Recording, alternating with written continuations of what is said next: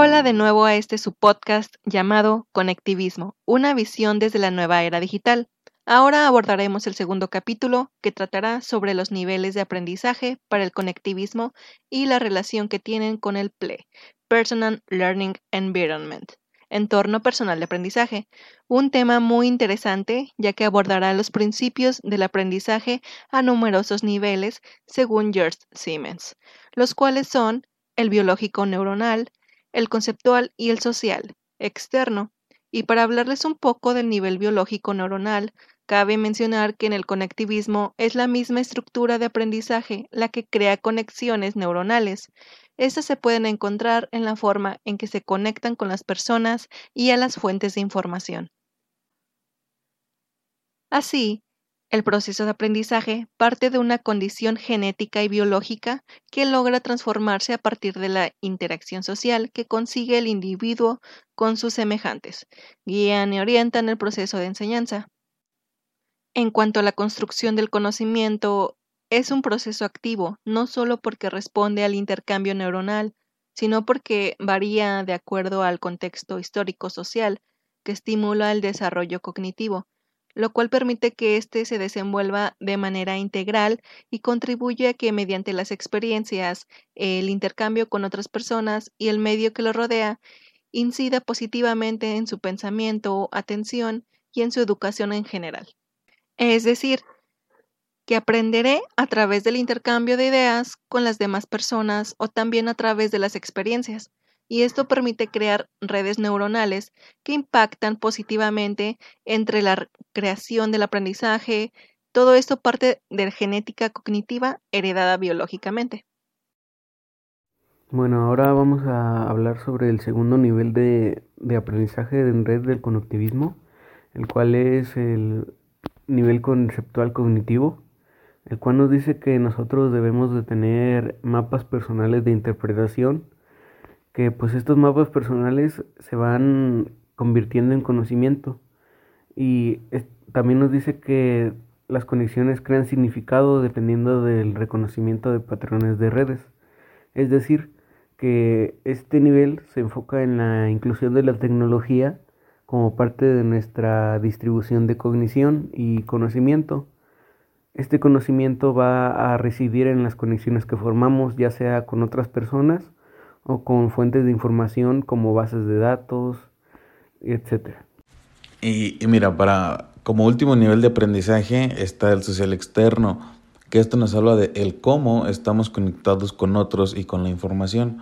Porque si recordamos, el conectivismo nos menciona que el conocimiento puede residir fuera del ser humano, puede estar en una comunidad, en una red o en una base de datos Asimismo, este, existe una idea eh, de red social que implica un conocimiento común.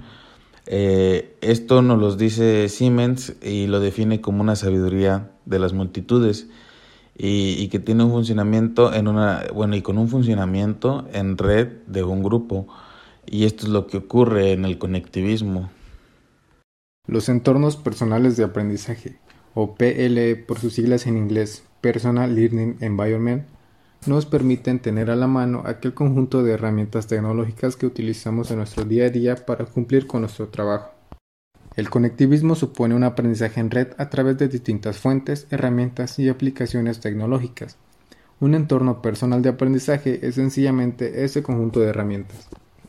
Por ejemplo, en un día normal, como normalistas, tenemos que elaborar una infografía. Para ello, abrimos nuestra laptop, Después abrimos Google y con ello Google Classroom para seguir las indicaciones de cómo debe ser esa infografía. Después buscamos aplicaciones para crear algún modelo y nos decidimos por Canva.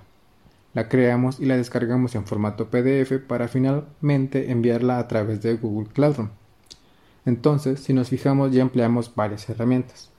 Utilizamos una laptop, internet, Google, Classroom, Canva y finalmente un archivo PDF. Estas herramientas y su disponibilidad diaria son un ejemplo de nuestro propio entorno personal de aprendizaje. Complementemos un poco más sobre los entornos personales de aprendizaje. Estos entornos involucran la construcción y búsqueda autónoma de aprender en la red. se centra en un aprendizaje más informal, ya que surge de la necesidad de la persona de estar en constante actualización. Así como se mencionó anteriormente, nosotros somos quienes elegimos los contenidos, las herramientas o las fuentes a utilizar. Pero ojo en este punto. Sabemos que no toda la información que encontramos en Internet llega a ser verídica, por lo que debemos de discriminar y comparar fuentes de información para obtener datos certeros. Dentro del PLE encontramos otra definición, la cual es el PLN, Personal Learning Network, o redes personales de aprendizaje por su traducción, en donde se hace uso del aprendizaje colaborativo, ya que nos apoyamos en conjuntos de personas para compartir alguna información determinada. Las plataformas que, que se pueden implementar para ello son los mismos foros o blogs o incluso algunas redes sociales más conocidas como lo son Facebook, Twitter o YouTube. Concluimos con que hay seis tareas básicas al momento de realizar nuestro entorno personal de aprendizaje. La primera de ellas es buscar y filtrar la información que deseamos obtener. La segunda nos pide organizar esa información que obtuvimos. En el tercer punto nos pide comunicarnos con los demás, mientras que el cuarto hace referencia a crear nuevo contenido, obviamente con la información que ya tenemos indagada. El quinto paso es publicarlo para que la información llegue a más personas y finalizamos con que hay que colaborar con otros grupos en tareas colectivas.